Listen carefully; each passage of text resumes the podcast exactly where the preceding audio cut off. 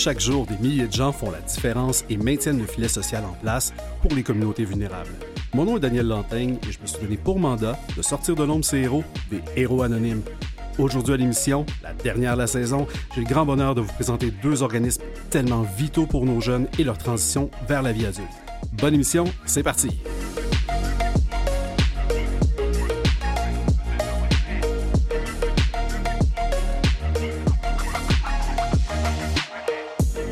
Bienvenue à cette dernière de la saison des Héros Anonymes. Toujours un grand bonheur de vous présenter des organismes qui sont extraordinaires, des organismes qui sont peut-être des fois pas aussi connus qu'ils devraient l'être. Et, euh, on va commencer ça avec un organisme que je découvre avec vous à l'instant qui s'appelle euh, les habitations, l'escalier, auberge du cœur, l'escalier. On essaiera de, comprendre tout ça euh, dans les prochaines minutes. Et j'ai grand plaisir de le faire avec deux intervenants de l'organisme, Marie-Lou Dugelet et Marc-Antoine Perriot. Bonjour à vous deux. Bonjour. Merci d'être avec nous au studio. Très content, très content de vous recevoir pour parler de cet organisme-là qui a été mis sur mon radar par, par une de vos membres on la nommera pas. Euh, et j'étais très content de découvrir ce que c'était. Alors, les habitations, l'escalier, si vous voulez bien. Euh, Marie-Lou Marc-Antoine, on va commencer par ça. Qu'est-ce que c'est? Eh bien, c'est une, une, grosse bébite, en fait. Puis, tu sais, là, on euh, les habitations. Je pense qu'on peut même raccourcir ça à l'escalier. Allons-y avec l'escalier. Euh, l'escalier, c'est une créature qui existe depuis la fin des années 80. Euh, là, tu disais, là, il y a plusieurs volets. Donc, Marilou et moi œuvrons dans le, le, le volet hébergement. Okay. Donc, c'est une ressource d'hébergement où on accueille un maximum de 20 résidents, résidentes par année. Euh, je, dirais là qu'on accueille entre 50 et cette année 90 résidents par année. Donc, euh, ça, c'est notre volet à nous. Euh, il y a également les distributions l'escalier, qui est le volet insertion sociale. C'est des gens qui sont plus ou moins éloignés du milieu du travail, euh, qui vont faire un programme de six mois. Euh, L'idée, c'est de se réinsérer, c'est de faire un parcours vers une, un emploi qui est dit entre guillemets régulier. C'est un emploi régulier, mais euh, c'est comme... encadré un peu. Oui, encadré, puis à leur rythme aussi, okay. également. Ça, c'est important.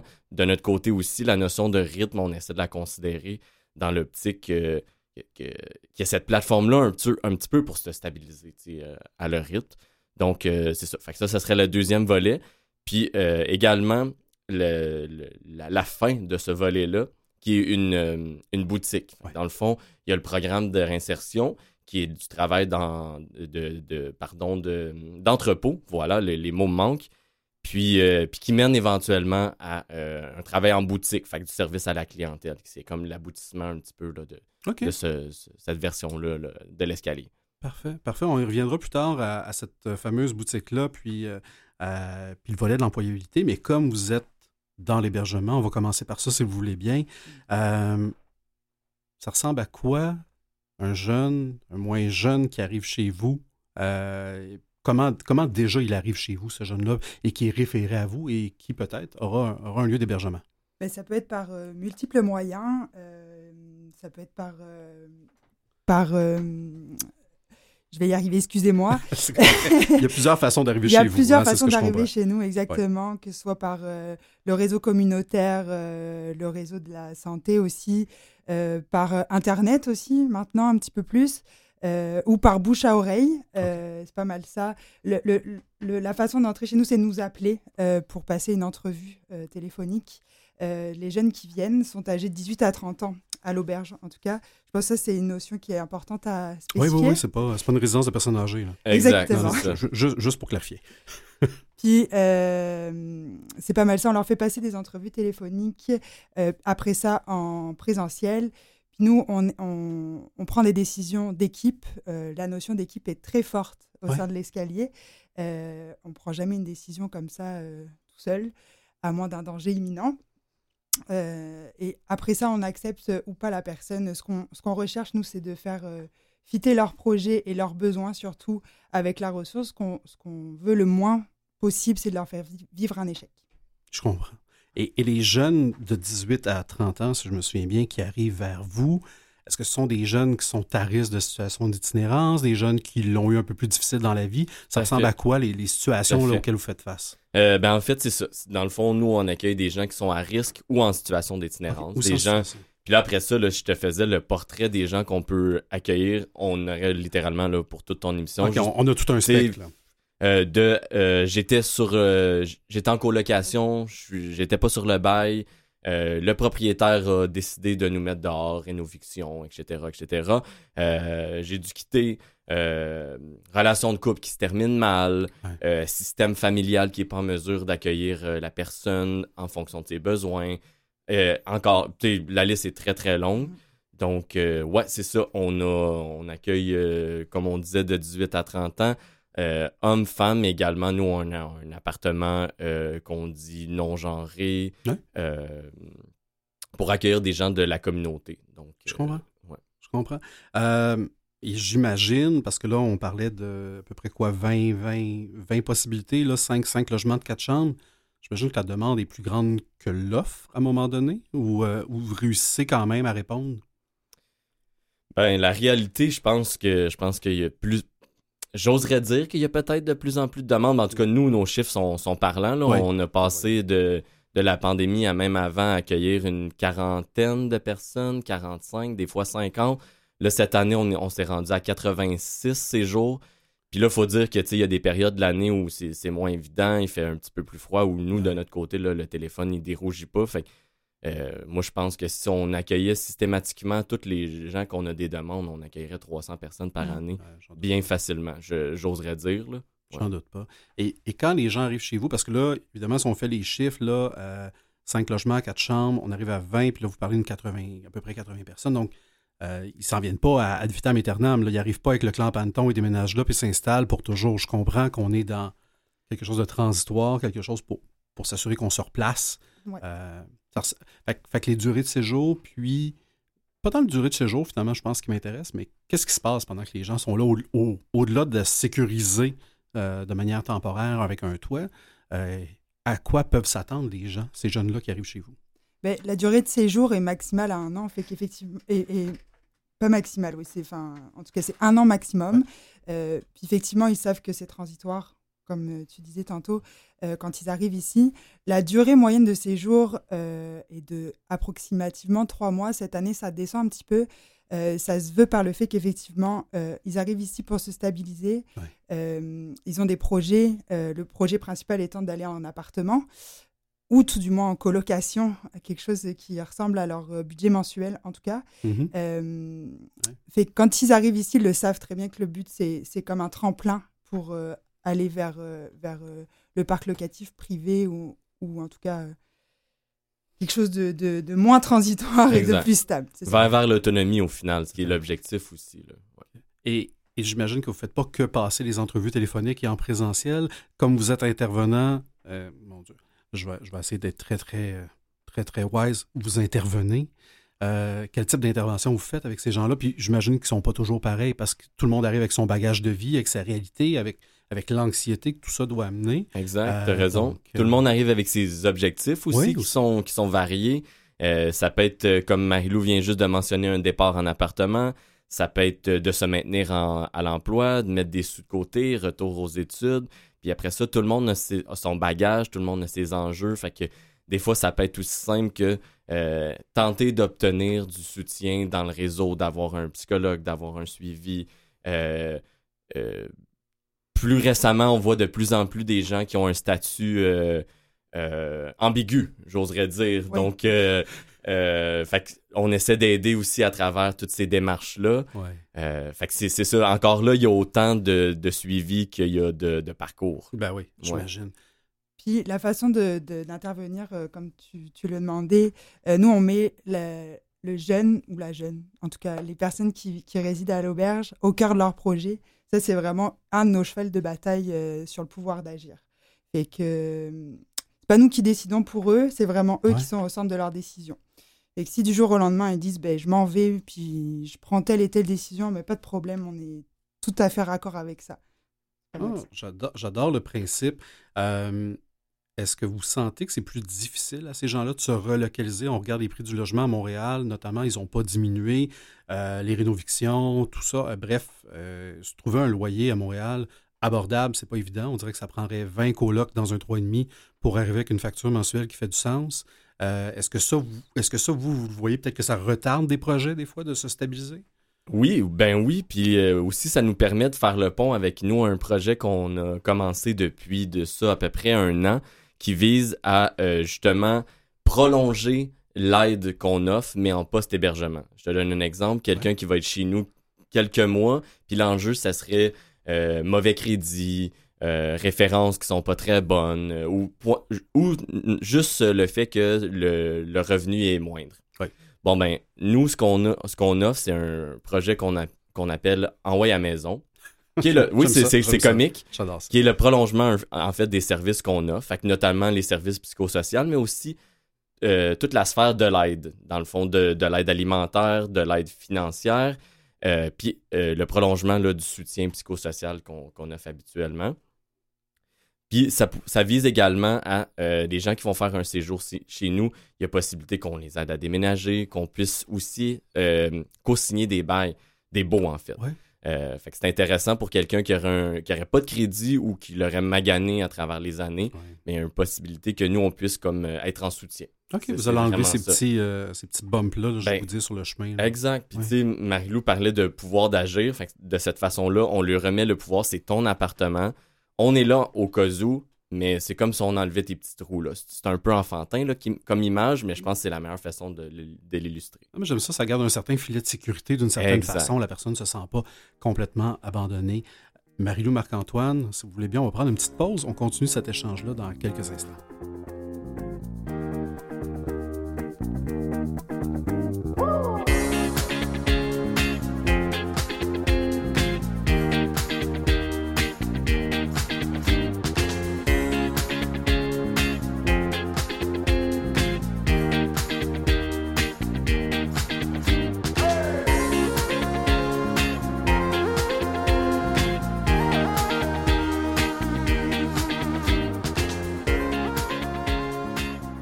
Vous êtes de retour à l'émission Les Héros Anonymes. On est avec Marilou Dugelet, intervenante, et Marc-Antoine Thériault, aussi intervenant pour ce qu'on a décidé d'appeler l'Escalier, euh, tout simplement, qui est un organisme qui, on l'a vu en première partie, travaille en hébergement, travaille aussi dans d'autres sphères. On va y arriver dans un instant. Euh, Marilou, Marc-Antoine, vous avez choisi, ou, la vie vous imposé, je ne sais pas, d'être intervenant dans cette organisation-là. Qu'est-ce qui fait en sorte que vous avez choisi l'escalier et, surtout que vous y êtes encore? Parce que euh, dans le domaine de l'intervention, dans le domaine communautaire, euh, on s'entend des fois, ce n'est pas, les conditions du secteur privé. Euh, il y a aussi beaucoup de chasse de talent dans ce secteur-là. La pénurie de la main-d'œuvre, elle est partout, elle est aussi là. Qu'est-ce a de spécial à l'escalier? Hum, bonne question. Ben, en fait, je pense qu'à la base, l'appel du communautaire, euh, euh, je pense que et moi et Marilou, d'autres offres se sont, se sont mis sur la table. Euh, je pense que également quelque chose qui est peut-être plus engagé. on est engagé dans notre communauté, dans le quartier. On est une équipe de travail très, j'oserais dire, militant. Très, ouais, c'est ça. On n'a pas peur d'aller en avant, même si en avant c'est raboteux. euh, fait que je pense que ça, quelque chose de, j'oserais dire, même un petit peu plus punk, là, quelque chose de. qui on, Je pense qu'on est une équipe qui ose, fait que ça, c'est intéressant. Puis ça fait aussi que concrètement, on n'a pas peur d'aller au-delà de ce que euh, on pourrait offrir comme intervenant. on fait de la défense de droit, on fait toutes sortes de trucs. Euh, je pense que c'est le genre de choses qui fait ah, que. c'est un beau carré de sable. Ouais, ouais, effectivement. Ouais, puis vous? Moi, j'ai immigré au Québec. euh, je, suis, je, suis, française. Euh, oh, ben, ça s'entend pas du tout, faut le savoir. Hein, ouais, c'est euh, et, et c'est vrai qu'en arrivant euh, au Québec, euh, mon but premier, c'était de, de, de, travailler dans le communautaire. L'escalier, pour tout vous dire, c'était la première offre à laquelle j'ai répondu, puis ils m'ont rappelé directement. puis quand on m'a présenté ça sur, effectivement euh, la lutte euh, de l'itinérant jeunesse, euh, s'engager dans des projets qui nous tiennent à cœur, créer, créer, un filet social pour les jeunes, puis comme faire la différence. Je me suis dit, OK, je vais, je vais apporter ma pierre à l'édifice aussi. Puis ça fait trois ans et demi bientôt que j'y suis. Fait c'est ça. C'est... Ah, ben, il commence à avoir pas mal de pierres dans cet édifice-là. C'est Certainement. il en manque encore, mais C'est déjà, c'est déjà, c'est déjà extrêmement, extrêmement intéressant de savoir tout ce qui vous a motivé puis qui fait en sorte que vous êtes encore là. Vous avez abordé, euh, Marc-Antoine, un, point super important, puis je réalise qu'on l'a pas abordé. Vous avez parlé du quartier, à quel point vous êtes bien ancré dans le quartier. Vous êtes situé où? On est situé au plein cœur de Hochelaga, Maisonneuve, euh, dans, dans un quartier qui ne manque pas de besoins non. aussi. fait à noter, c'est également le quartier de Montréal qui a la plus grosse offre de services. On, on comprendra aussi parce que les besoins oui, sont ça, aussi, ça, ça suit. Hein, donc, on est une des quatre auberges du cœur dans Schlager Maisonneuve. À Montréal, on doit être là, euh, tu me corrigeras, Marilou, peut-être une dizaine à Montréal, pour un grand total de 31 auberges à travers le Québec. Donc, euh, c'est ça, puis on prend part là, à, plusieurs choses au sein du quartier. On, siège également euh, au Rapsim, la table de quartier. En tout cas, bref, on essaie là, d'être sur tous les, tous les, fronts le, plus possible. Vous avez parlé d'auberge du cœur. C'est pas un. c'est un terme que j'entends, c'est un terme qui revient. C'est quoi les auberges du cœur? Parce que vous êtes, clairement une de ces auberges-là, mais je comprends que ce n'est pas, euh, pas une bannière de relais château là, euh, de chaîne hôtelière. Euh, ça ressemble à quoi? Qu'est-ce que ça veut dire finalement, en gros? ben, en fait, c'est ça. C'est, chapeauté sous, sous le grand parapluie des auberges. Mais ce qui fait que ce qui est, ce qui est bien à travers ce regroupement-là, c'est que chaque auberge intervient selon, pas ses propres valeurs, parce qu'il y a quand même des valeurs qui chapeautent les, les auberges, mais selon selon certaines visées qui sont plus précises. Je dirais chez nous, c'est plus le pari de l'employabilité, de, d'être en action, tu sais. Euh, chez d'autres, ça va être le pari de la socialisation. Vont, vont demander aux résidents de faire des activités qui, qui soient plus euh, euh, qui est plus un aspect communautaire, je dirais. Donc, puis il y a des endroits qui vont également accueillir les mineurs. Donc, nous, comme on l'a mentionné tantôt, c'est 18-30. Il y a des endroits où ils vont avoir les mineurs, il y en a jusqu'à, jusqu'à 35. Fait que ça, ça peut varier. Puis également, selon la région ou euh, le quartier, les besoins vont changer aussi. Ben oui, évidemment. Donc, il y a un tronc commun, mais vous avez chacun votre couleur, dans le fond, à travers, à travers ce qu'est l'auberge du cœur. Donc, moi, le volet de l'hébergement, je le comprends extrêmement bien. Il est, il est, incroyable. J'adore votre approche. Euh, on, a, fait référence à vous avez parlé de travail. Euh, travaillé en usine, je pense que c'est pas en usine, en entrepôt, pardon, euh, depuis, je pense depuis 1994, je me, je me fie à mes notes. Ces gens-là, est-ce que c'est, n'est pas nécessairement des gens qui ont passé directement par l'hébergement, ces deux portes qui peuvent peut-être coïncider, mais pas nécessairement? C'est tout à fait ça. les, personnes qui travaillent aux distributions, l'escalier, ne sont pas forcées d'habiter à l'escalier, à l'auberge en tout cas, et inversement. Mais c'est vrai qu'il peut y avoir des points, effectivement. pourrait. Et, les gens qui s'en vont vers les services d'employabilité, est-ce que vous savez un peu euh, c'est quoi la grande porte d'entrée? Comment, comment je me réveille un matin et je me dis Hey, je vais aller là euh, pour, euh, pour peut-être me remettre sur le marché du travail ou, je ne sais pas, rendu à, cet âge-là, peut-être même accéder à un premier emploi? Un peu de la même façon que du côté des habitations. Fait que ça se passe généralement par le téléphone. Fait qu'ils ils, appellent. Je pense qu'ils peuvent également appliquer en ligne. À confirmer. À confirmer. On, va, on, va, garder la porte ouverte. Donc, euh, je pense que euh, habituellement, ça se passe par téléphone. Puis c'est le même processus que pour un, travail d'irrégulier. Donc, un processus d'entrevue, euh, j'oserais dire de sélection, là, mais disons, les critères sont, sont plus larges que, que pour certains autres. Oui, il doit y avoir moins de freins à l'entrée, j'imagine. Ben oui, sinon, ça perdrait un petit peu de son sens. Oui, c'est ça. Sinon, aussi bien aller, envoyer son CV dans une organisation plus plus normative. exact. Euh, et vous avez, si je ne me trompe pas, décidé de vous concentrer dans une niche qui est des produits fins du terroir québécois. Ça ressemble à ça? Exactement. OK, parfait. Et donc, qu'est-ce qu'ils ont à faire, ces gens-là? Euh, parce que j'imagine qu'il faut, faut euh, il doit avoir des commandes en ligne, il faut les mettre dans les boîtes, il faut les expédier. J'ai compris qu'il y avait une boutique, si je ne me trompe pas, au marché Maisonneuve. Donc, donc le, travail d'employabilité, savez-vous ben, quel type de poste ou quel type de fonction on retrouve là-dedans? Ouais, ben c'est un peu tout ça en fait. Euh, ça peut être euh, la réception, donc euh, la réception au sein des distributions. ça va être, comme tu l'as mentionné, ça peut être la préparation de paquets cadeaux. Le temps des fêtes, c'est occupé aussi de leur côté. Tout ce qui est le corporatif aussi, il y a des, paquets qui vont s'en aller dans toutes sortes de compagnies. ce volet-là, puis également, je crois que la plupart des séjours se soldent par un séjour à la boutique. Dans le fond, c'est des chiffres dans une petite boutique, comme tu l'as mentionné au marché Maisonneuve. Puis c'est de la vente de produits locaux. Donc, c'est administrer un commerce, faire euh, le service client, compter la caisse. Euh, juste être présent, tu sais. Dans le vrai monde. De, de, suivre un horaire, là, aussi, d'avoir une espèce de petite routine. Mais oh. il y a aussi, pardon, euh, le, le, côté aussi livraison, parce qu'il il livre à l'extérieur de Montréal peuvent aller jusqu'à, je pense, Québec. euh, Sherbrooke, en- même. Sherbrooke. j'ai- j'ai- OK, ils font pas juste mettre un timbre là, puis, ça, puis déposer ça. Lacroix, OK.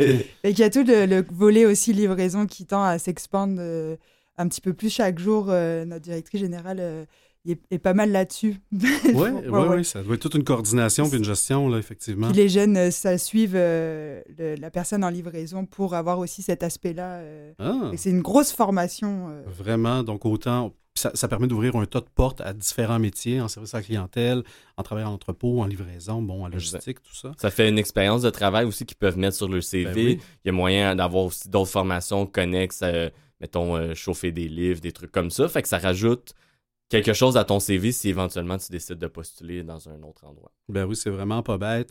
Et, euh, et donc, les gens peuvent commander en ligne si- s'ils souhaitent, s'ils souhaitent le faire. Donc, tant qu'à commander ces différents produits-là, un, produits locaux, mais en plus, sachant que toute cette mission-là en arrière de l'organisation, ben pourquoi pas avec distribution l'escalier et, euh, et se rendre au marché Maisonneuve. Donc, quand on va au marché Maisonneuve, les employés qu'on voit, dans le fond, ce sont des gens qui font partie de ce programme-là? Exactement. essentiellement? C'est extraordinaire. Euh, je trouve que vous faites un beau, un, un beau bout en bout, même si un ne va pas nécessairement avec l'autre, mais dans le fond, de, de savoir que dans la vie, ben, ça, se peut que, ça se peut que la vie parte moins facilement, la vie adulte, Comme notamment. un parce que je- continuum un peu Ouais. d'une certaine Mhm. façon. Oui, totalement. Et, euh, et milieu communautaire, euh, votre organisme, évidemment, c'est il n'y a rien de facile. Souvent, il y a une pression, les besoins augmentent. Euh, la santé mentale, ça ne s'est pas, ça s'est pas grandement amélioré dernièrement, là, euh, avec le petit baromètre que j'en ai. Mais qu'est-ce qui a changé? Ben, vous, vous, Marie-Lou, vous êtes là depuis trois ans. Marc-Antoine, je ne sais pas, vous êtes là depuis combien de temps? Ça fait deux ans bientôt, Deux ans. ouais. Avez-vous vu un changement dans le profil des jeunes, dans, dans leur situation personnelle? Euh, je vous dire, il me semble que c'est pas, pas très optimiste là, avec le temps, Ouais, mais c'est ça. euh, Je te dirais, ben là, notamment l'accessibilité euh, à tout ce qui est le locatif et, Ouais. et de- et on s'éloigne de plus en plus. Je pense que ça, c'est un enjeu parmi, parmi tant d'autres. Je pense aussi que la pandémie a été un enjeu propice à beaucoup de désorganisation et pour les intervenants et pour les résidents. Donc, je pense que ça aussi, ça a été un enjeu qui, qui nous a touchés de, de loin. tu sais, Est-ce que je vais perdre ma job? Est-ce que Ça va-tu fermer? Euh, ouais, je pense que ça, ça, ça, c'est notamment quelque chose qu'on qu'on a pu observer. Là. Puis aussi dans les, dans les besoins au niveau de, de, de services en psychologie, justement, vu que la santé mentale, c'est, comme disait Marc-Antoine, les personnes sont, sont plus désorganisées, ou en tout cas, ça, c'est ça. Fait que euh, la demande a augmenté, mais les listes d'attente aussi, fait qu'il y a comme des bris euh, Ouais. à ce niveau-là. Puis nous, on pallie quotidiennement aussi à, À ce manque-là. là. à ce manque-là. C'est pas mal ça. ouais. Puis là, j'ai- j'ai j'ai deux intervenants extraordinaires devant moi. Vous êtes combien d'intervenants euh, à l'escalier pour réussir justement à, à essayer de pallier le plus possible à, à tous ces besoins-là? Présentement, si je compte bien, nous sommes sept. Puis du côté des distributions, également, il y a des intervenants. Je pense qu'on on, on a omis de mentionner ça. Du côté des distributions, également, ils ont accès à du soutien psychosocial. Il y a des, des Et intervenants. c'est pas juste des formateurs professionnels Exact. qui leur montrent comment, comment balancer une caisse. Là. Il y a Oui. tout, tout l'encadrement. Exact. Il y a Ah, des. Fait que, là, disons, d'intervenants, on doit être une dizaine. une dizaine. Et, et, euh, évidemment, tu sais, euh, si de vous dire, si je vous donne une baguette magique, si, si vous avez à rêver à, à ce que l'escalier réussira à faire plus tard, à quoi vous pensez? Bonne question. Bonne question. Euh, ben, je- j'ai l'impression qu'avec la direction qui est en place, euh, l'équipe d'intervenants que, que nous sommes présentement, je pense que on s'en va vers quelque chose de mieux, du nouveau, de l'expansion. Fait que euh, bonne question. Je, je ne saurais trop quoi répondre pour le, pour le futur, en fait, que, que les conditions de travail continuent de s'améliorer pour les Ouais. travailleurs, qu'on puisse offrir de, davantage de services, Mm. de meilleurs services. Pff, ouais, c'est ça. Et vous, Marie-Lou, vous avez, vous avez une piste, là, je pense. Ouais, j'ai une piste, effectivement, euh, pour l'expansion, puis euh, effectivement, les projets euh, qu'on aimerait se, se donner, euh, ça serait du financement, dans le fond, beaucoup, euh, parce que là, euh, l'organisme de, de- Enfin, les auberges du cœur sont financées en majeure partie par euh, Centraide et le PSOC. Après ça, on a des dons aussi, euh, per- enfin, de, de personnes euh, ou de- ou de- d'entreprises. Euh, et aussi des, des financements qui, qui, se, qui sont par projet. Euh, donc, c'est des appels à projets. La directrice générale doit y répondre pour qu'on puisse avoir du cash.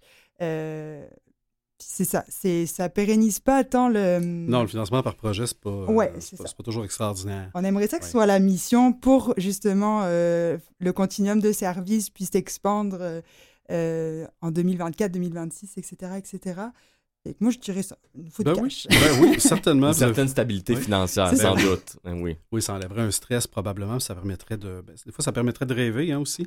Euh, vous avez fait référence au, PSOC. Donc, juste pour les gens qui sont moins familiers, c'est le programme euh, de soutien aux organismes communautaires qui fait du financement à la mission par les fonds publics. C'est géré généralement par les CIUS et les CIS. Mais par contre, on s'entend que c'est évidemment pas suffisant. Mm-hmm. Euh, les gens qui nous écoutent, j'aime toujours penser qu'on a deux publics. Un public qui pourrait être qui pourrait avoir besoin de vos services, puis aussi un public qui n'en a peut-être pas besoin, mais qui est tombé en amour avec vous. Euh, on ne peut que les comprendre, mais euh, si les gens nous écoutent, euh, ont le goût de vous donner un coup de main, ben, évidemment, le cash, on l'a bien, compris, Marilou. Est-ce qu'il y a d'autres façons de vous aider, puis de, ben, finalement, de, c'est ça, de vous aider? Oui, ben oui. tu sais, nous, non seulement il y a l'argent, mais tu sais après il y a l'amour aussi. Il y a l'amour, faut pas l'oublier. Non, mais euh, ce qui est important aussi, c'est que on recueille aussi les dons autres que financiers. Donc, euh, quelqu'un qui a une garde-robe d'hiver dont il veut se débarrasser, on peut être preneur. La nourriture, on est tout le temps preneur. Ça sera redistribué aux résidents de l'organisme. Euh, fait qu'il y a moyen d'aider, mettons, quelqu'un qui n'aurait pas les fonds, mais qui aurait du matériel dont il veut se débarrasser. On peut être aussi preneur. Il s'agit juste de nous appeler, puis on, ouais, on planifie une rencontre. Tout ça, c'est possible. Ouais. Certainement. Je pense que de vous appeler semble être la bonne façon de, de soit bénéficier de vos services, de savoir comment on peut vous aider, bref, de le faire de façon intelligente. Puis, on va donner votre numéro, tiens, tant qu'à vous dire de vous appeler. Euh, alors, j'espère qu'il y aura quelqu'un au bout de la ligne parce que ça va sonner. Euh, on verra. Donc, 514-252-9886. Euh, si vous êtes plus côté techno, ben, vous pouvez vous rendre sur l'escalier, donc évidemment avec le L.ca, et vous aurez l'ensemble des détails. Marilou Dugelet, Marc-Antoine Thériault, c'était un très, très grand plaisir de vous recevoir avec nous en studio aujourd'hui. Merci, un, d'être venu, mais surtout merci de faire ce que vous faites à tous les jours avec l'organisme L'Escalier. Et évidemment, ben, vous, en ondes, j'ai goût de vous dire, restez donc à l'écoute. C'est pas terminé cette émission-là, on recommence dans quelques instants avec un autre organisme.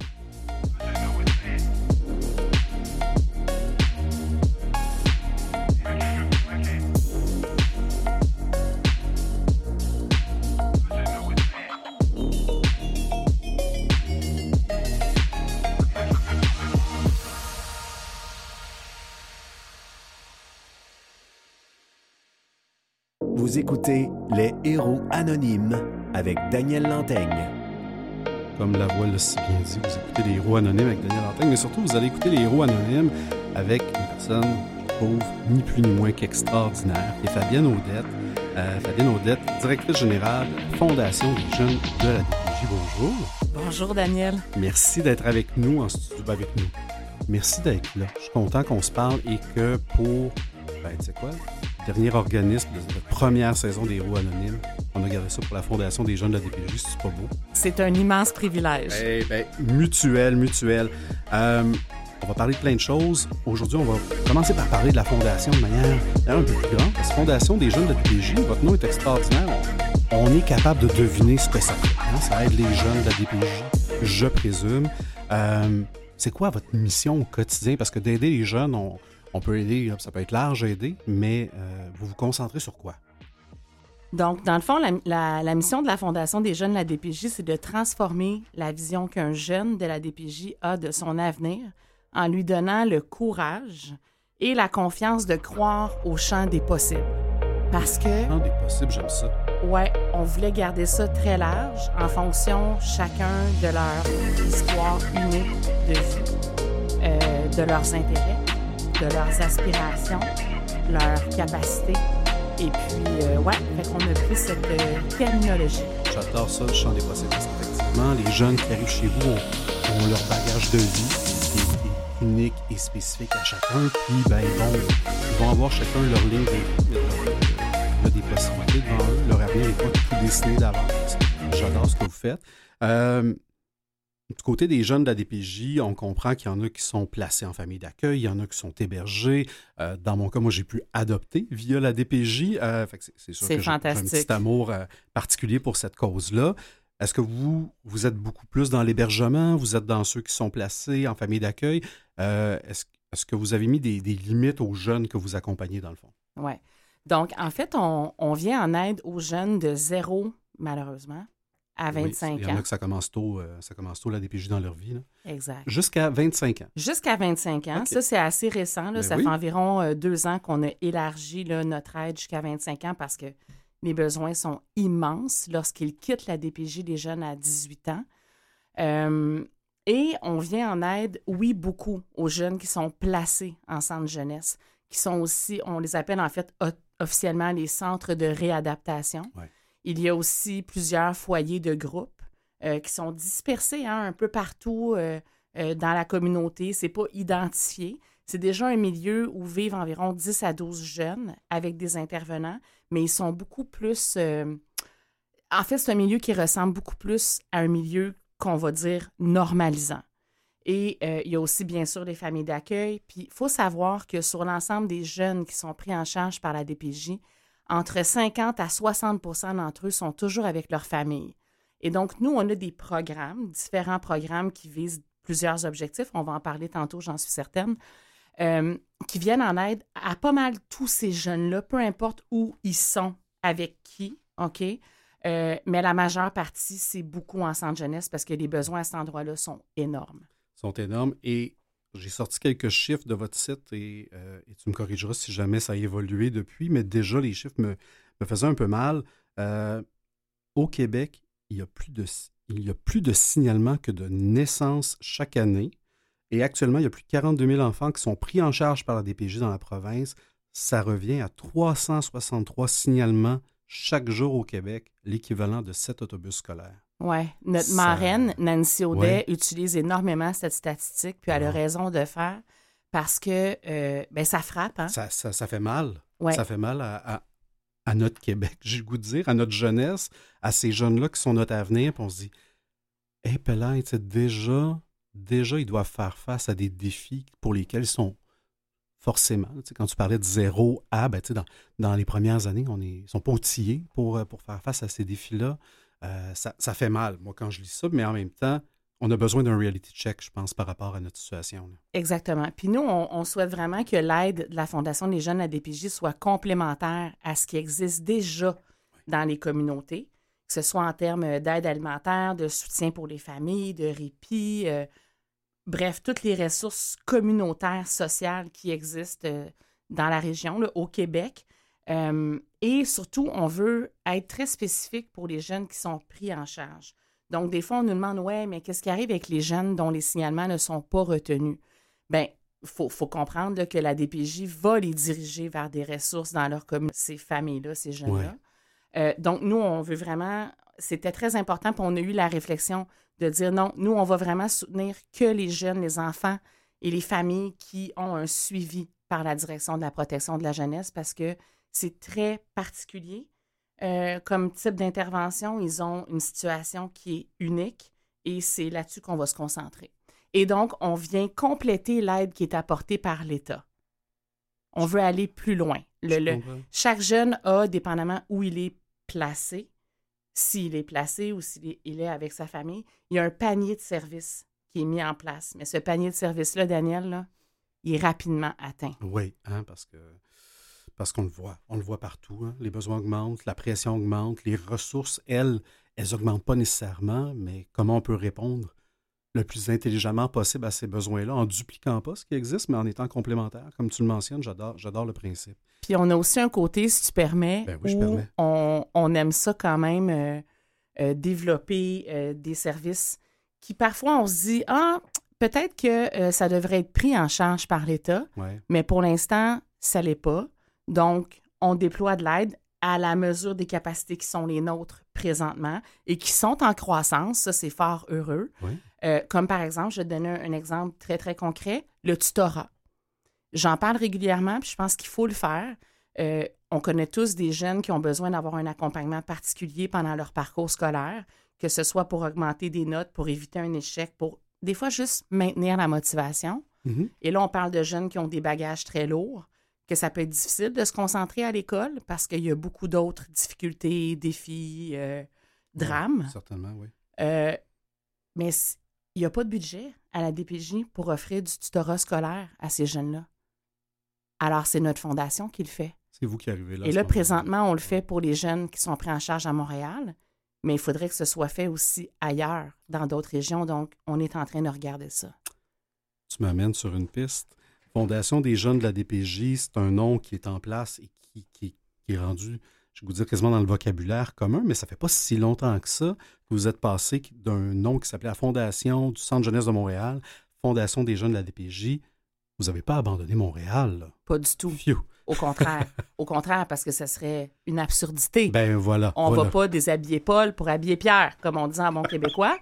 Donc, ben non. Alors, Ben on, on maintient notre part d'attache, c'est Montréal. On travaille main dans la main avec les équipes DPJ, Programme Jeunesse euh, à Montréal. Et on a fait le constat, déjà il y a quelques années, notre conseil d'administration, que les besoins étaient énormes et que les ressources qui existent présentement, tant communautaires que philanthropiques dans les autres régions du Québec, c'est très inégal euh, et euh, qu'on ne répond pas à l'ensemble des besoins. Et donc, nous, on a fait ce constat qu'on était capable de faire plus. Et donc, à partir de ce moment-là, vous comprenez que la seule voie possible, c'est que si on fait le constat qu'on peut faire plus, on doit faire plus. Oui. Alors, c'est ce qu'on est en train de faire. Ah, Depuis euh, novembre 2021, on a modifié le nom de la fondation déjà pour être plus clair, Hmm. euh, pour que les jeunes aussi pris en charge par la DPJ et ceux qui sont en transition, donc plus vieux, puissent facilement nous trouver. Et on voulait aussi quand même faire un certain détachement avec l'institution parce qu'on est vraiment une organisation autonome. Pleinement, tout à fait. On travaille en collaboration étroite, mais nous sommes un organisme avec notre propre CA, notre propre gestion, euh, complètement souverain. Là. Je trouve ça extraordinaire et, et j'ai l'impression, et corrige-moi si je me trompe, qu'on n'a jamais autant parlé de la DPJ que dans les dernières années. Je pense à la commission, je pense, ben, Nancy Odette, euh, votre marraine, euh, Favron, votre porte-parole, font un travail aussi extraordinaire. Puis, puis vous aussi, Fabienne, là, vous faites évidemment euh, tout ce beau monde-là ensemble, vous faites un travail extraordinaire et, et ton équipe. Euh, Qu'est-ce qui se passe avec la DPJ? Pourquoi on en entend autant parler? Puis je vais vous dire, on en entend parler j'ai- un peu plus avec de l'espoir que juste des, des situations euh, hors contrôle ou des, des, des, des bad luck qui se sont passés avec des fugues ou des éléments comme ça. Là, j'ai l'impression qu'on se donne le droit de rêver à, à l'avenir de ces jeunes-là. Est-ce qu'il y a un momentum particulier?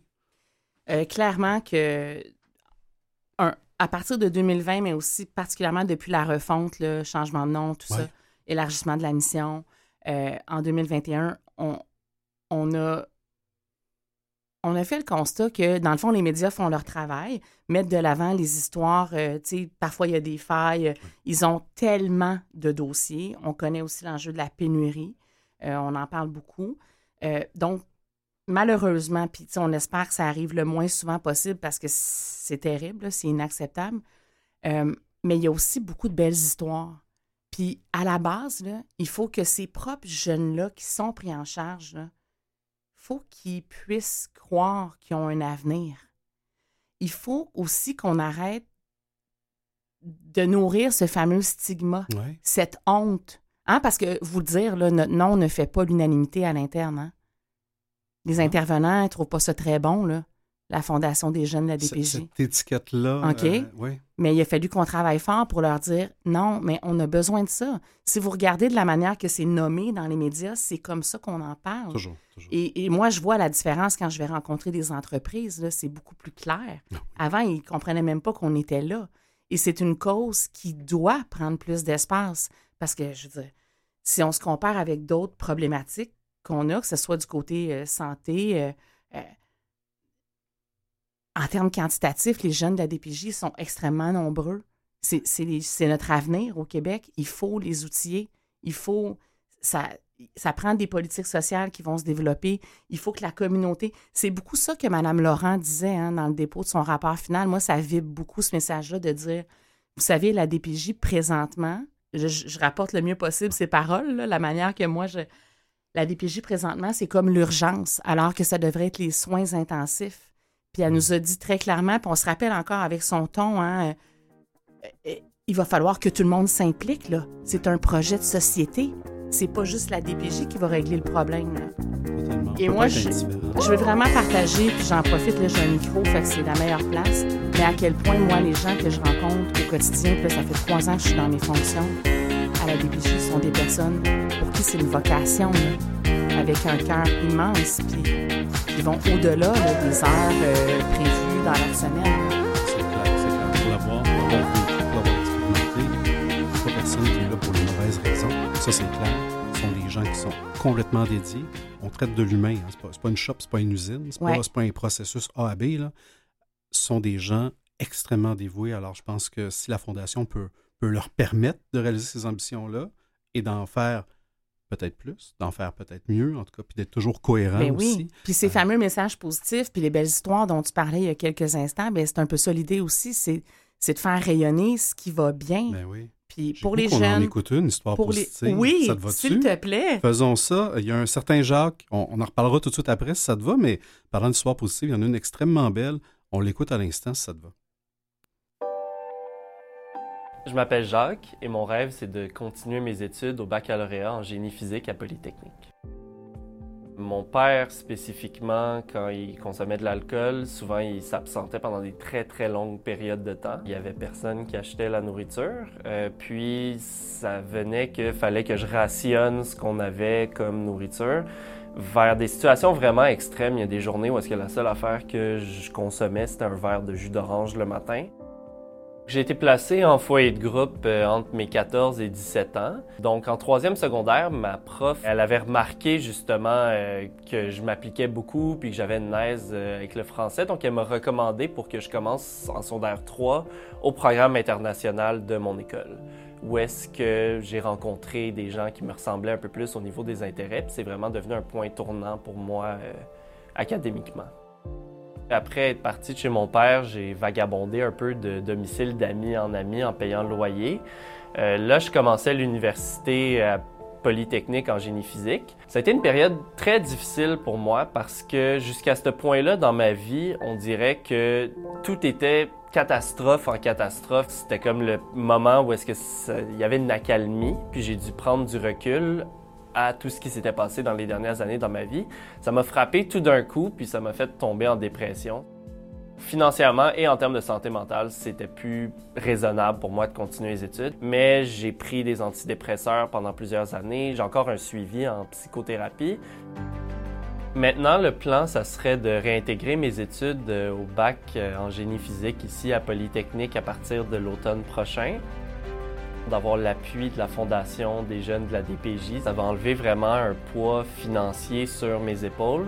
Puis aussi, ça va me donner un support moral qui va me permettre non seulement de recommencer mes études, puis de réussir là-dedans, puis de me démarquer dans mon domaine.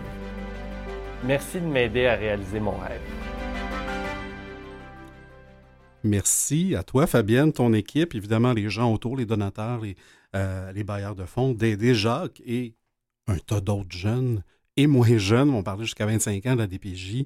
Euh, ça, pour moi, pour ceux qui ne comprennent pas exactement ce que ça fait, je pense que ça met bien la table. Euh, L'histoire de Jacques elle est, elle est extraordinaire. D'ailleurs, si vous nous écoutez, vous voulez la revoir, vous voulez même la voir parce qu'il y a un clip qui est disponible en ligne sur votre site web. Euh, moi, je trouvais que ça mettait bien la table pour la suite des choses. Tout à fait.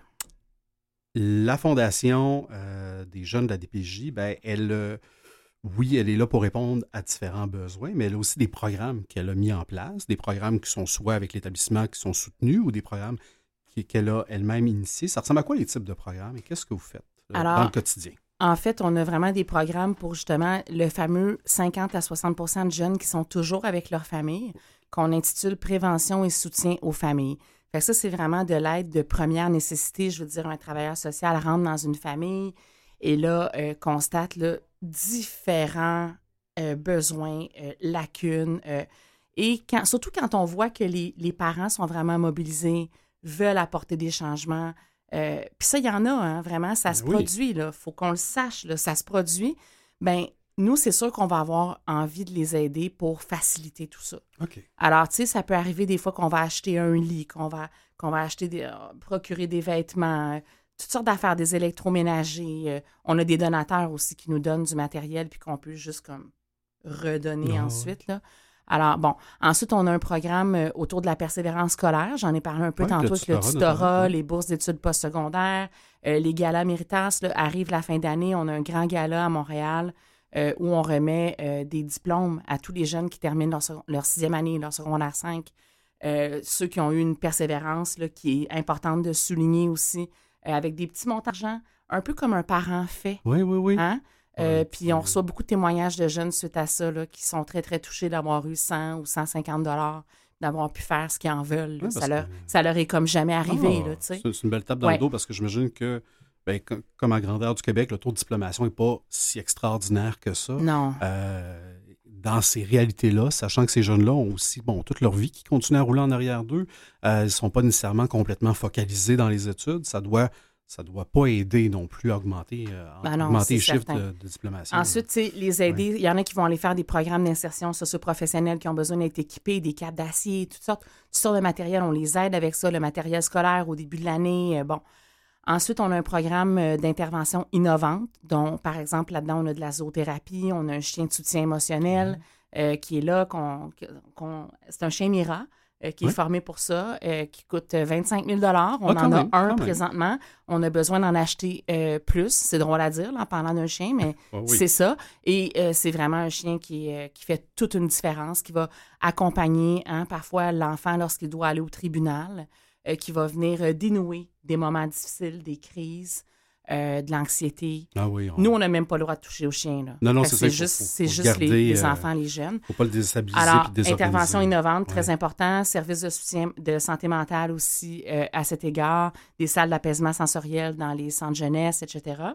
On a un programme euh, de moments magiques. On en parle d'ailleurs aujourd'hui sur notre LinkedIn. Et en fait, moment magique, c'est tout ce que les jeunes vivent normalement. Tu sais, c'est- c'est beaucoup ça. hein. On se ramène à un jeune là, qui vit avec ses parents, puis alors, il- on les fait rencontrer euh, des joueurs de football, de hockey, on les amène voir des matchs, des spectacles. On leur donne un petit montant d'argent pour qu'ils puissent choisir une personne puis faire une activité spéciale. OK. OK? Ça va Pendant être... ce temps-là, ils sont pas que des jeunes de la DPJ, ils peuvent être juste Ouais. un Ils jeune. peuvent aller à la ronde puis aller souper au restaurant après avec leur tante. Ou Ah, avec, j'adore ça. Oui, fait qu'on on les aide avec du budget là-dessus. Euh, à Noël, bien sûr, on est très présent, hein, c'est important, à leurs anniversaires. Euh, donc, écoute, je passe vite. Le, le- le programme qu'on veut vraiment augmenter beaucoup, beaucoup euh, nos octrois, c'est Transition vers la vie adulte. C'est là qu'il y a un... Oui, donc vide, ça, ça commence autour de 15-16 ans, puis ça va jusqu'à 25 ans. Puis c'est du soutien au logement, c'est euh, justement euh, insertion en emploi, euh, ensuite les études. En fait, puis l'idée que je dis beaucoup, là, c'est, tu sais, souvent on va avoir tendance à beaucoup pousser pour, ça prend des études, c'est structurant dans une vie, bien sûr. Mais je pense aussi qu'il faut regarder c'est quoi leurs intérêts, c'est quoi leurs capacités, c'est quoi. Puis c'est correct aussi si ils décident qu'ils vont aller travailler, qu'ils vont faire un métier, puis on en a besoin. Puis l'important, c'est qu'ils accomplissent leur, but dans la vie, puis qu'ils soient bien. Hmm. J'aime beaucoup. ben, Il n'y a rien que j'ai pas aimé. On, va partir avec cette prémisse-là. là. Mais à quel point vous êtes pratico-pratique, mais surtout que vous permettez à ces jeunes-là, notamment des jeunes en centre de réadaptation, pour prendre cet exemple-là, d'avoir des moments qui sont plus. euh, c'est pas le bon terme, parce qu'il n'y a rien de normal dans la vraie vie, là, mais qui sont plus normales d'une certaine façon, j'ai le goût de dire, parce qu'ils vivent, ils vivent, ils ont accès à des choses, ils, ils ne sont pas que dans l'institution, ils réussissent à avoir des moments, ben, des moments magiques. Le, le titre le dit bien là, euh, de ce programme-là. Euh, je trouve ça fabuleux que vous ayez euh, cette préoccupation-là d'aller dans ce détail-là et pas juste dire ben, on va financer tel programme X qui est un programme institutionnel, puis qui font. Euh, Ouais, ben je suis contente que tu le Ouais. soulignes parce que c'est vraiment une de nos particularités. Euh, on veut être très, très flexible. Puis là, je vous parle de nos programmes aujourd'hui. Ils vont évoluer parce que je pense qu'il n'y a rien qui peut être stagnant. Là, je veux dire, la seule chose qui ne change pas, c'est que ça change. Là. Donc, il faut s'adapter. Euh, et on offre une aide qui est personnalisée et très rapide.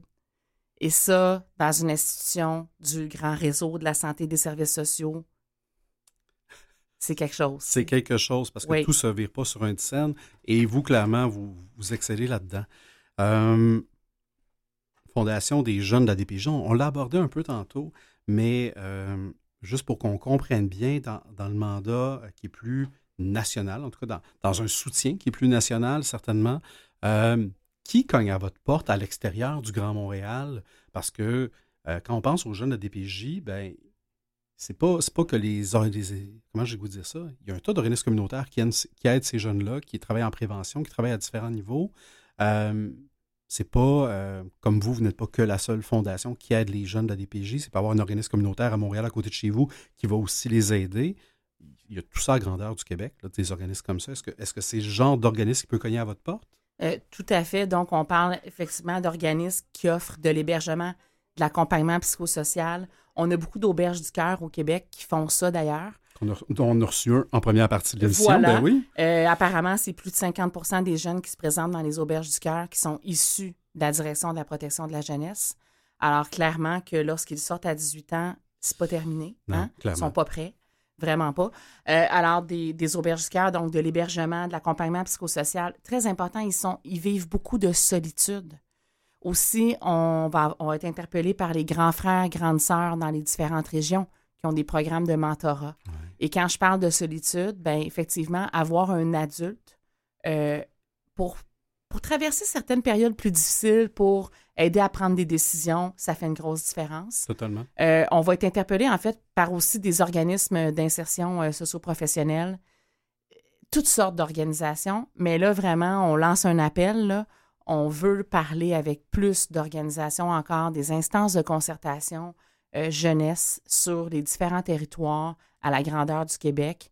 On est rendu là. Là, on vient de terminer, le, on vient de, fermer en fait le deuxième appel de proposition qui, était, euh, qui a été lancé début février. Et puis, on a reçu beaucoup de projets, euh, d'initiatives pour ces jeunes-là. Notre comité d'allocation va se pencher là-dessus dans les prochaines semaines. Puis, euh, on va annoncer des nouveaux projets probablement fin juin. Alors, il faut rester à l'affût. Ben Sur notre site web, vous allez pouvoir voir aussi Fondation Jeunes DPJ, euh, tous les projets qu'on a soutenus l'année dernière et qui sont en cours là, au moment où on se parle. Euh, faites un travail extraordinaire de communication d'ailleurs. Si, vous ne suivez pas déjà puis vous écoutez la Fondation des, des, gens de la DPJ, allez, oui, sur leur site web, mais sur leurs médias sociaux. Euh, ce que vous faites est, extraordinaire. Vous le communiquez très bien aussi. Fait ça, je trouve ça extrêmement agréable comme ben, je, pense, je pense aux donateurs. On veut toujours savoir, ben, il sert à quoi cet argent-là? Puis là, ben, on en a une illustration qui est très claire, qui est très simple à comprendre. Puis on voit l'impact qu'a la Fondation à Montréal, puis je vais vous dire aussi partout au Québec avec, avec, avec ce nouveau, euh, nouveau pan-là que vous êtes ajouté dans le terme de soutien que vous faites. Euh, la Fondation des jeunes de la DPJ, je vous regarde aller depuis quelques années, vous êtes en grande croissance. J'entends parler de vous régulièrement. Ça a l'air à bien aller. Fabienne Odette, ça fait, ça fait trois ans en avril dernier euh, que tu es arrivé à la Fondation. Pourquoi la Fondation est arrivée sur ta vie, j'ai goût de te demander? En fait, ça faisait vraiment plusieurs années que je souhaitais contribuer à cette cause-là. Moi, depuis que je suis tout petite, que je suis vraiment une personne très sensible, possiblement trop, euh, à tout ce qui est jeune en difficulté. Et je, suivais le dossier des PJ de près. Quand la commission Laurent s'est tenue, j'ai suivi ça de près. Euh, je suis une personne qui est très intéressée aussi par tout ce qui est politique, social. Euh, et, je travaillais dans une autre fondation. Et puis, c'est une personne de mon équipe qui m'a mentionné un jour Hey, euh, il y a ce poste-là qui s'est libéré. Euh, la direction générale, à l'époque, c'est la Fondation du Centre Jeunesse de Montréal. Et puis, euh, ça a été automatique. Là. Je me suis dit C'est ça. Aïe, aïe, je, je peux pas passer à. Tu sais, j'étais heureuse où j'étais, là, oh mais je peux pas passer à côté de ça. c'est pour moi. Et j'ai vraiment senti que ça allait fonctionner. Puis ça a fonctionné, je pense. Je pense que oui. je pense que oui. Je vous regarde aller. Euh, vous allez, vous êtes rapide, vous êtes, euh, vous avez sûrement de la boue dans le toupette parce que, euh, parce que tout ce que vous faites, c'est extraordinaire. Je vous entends parler de vous sur différentes tribunes. Je suis content qu'on vous reçoive aujourd'hui, certainement. Moi, je trouve que vous faites un travail extraordinaire. Donc, bravo à toi, Fabienne. Bravo à ton conseil qui a eu aussi, je vais vous dire, un peu l'audace de, de, rêver plus grand que d'être et, en tout respect, parce que ça prend des fondations qui soutiennent des établissements, et de voir comment on peut mieux aider, aider plus de jeunes aussi. Alors bravo à ton sub, surtout bravo à ton équipe de te soutenir là-dedans. Euh, vraiment, un grand coup de cœur cet organisme-là, un grand coup de cœur toi aussi, euh, tu en doutes bien. on l'a mentionné tantôt, les gens qui veulent en savoir plus, qui veulent savoir ce que vous faites, mais qui veulent aussi vous donner un coup de main, je les invite à se rendre sur le site Fondation Jeune, évidemment jeune au pluriel, dpj.ca, donc Fondation Jeune dpj.ca. Vous pouvez également vous appeler au 514-593-2676. Fabienne, c'est déjà tout pour aujourd'hui. Ça a passé super vite. Euh, ça a passé extrêmement vite. Merci d'avoir été avec nous. Comme je disais, c'est déjà tout pour aujourd'hui, mais c'est déjà tout pour notre première saison des Héros Anonymes. On se retrouve avec grand bonheur cet automne. Merci aux précieux invités d'aujourd'hui et de l'ensemble de la saison. À Mathieu Tessier à la mise en onde, Catherine Bourderon à la recherche. Je remercie également Jean-Sébastien La Liberté et Philippe Lapointe pour leur confiance. À vous qui êtes à l'écoute et qui vous êtes arrêtés sur notre émission, merci d'avoir pris le temps de découvrir ces organismes, ces héros qui pourraient peut-être vous soutenir ou à l'inverse que vous voudriez vouloir aider. Quoi qu'il en soit, on se donne rendez-vous l'automne prochain, tiens, alors que je vous ferai découvrir d'autres héros anonymes. Bon été!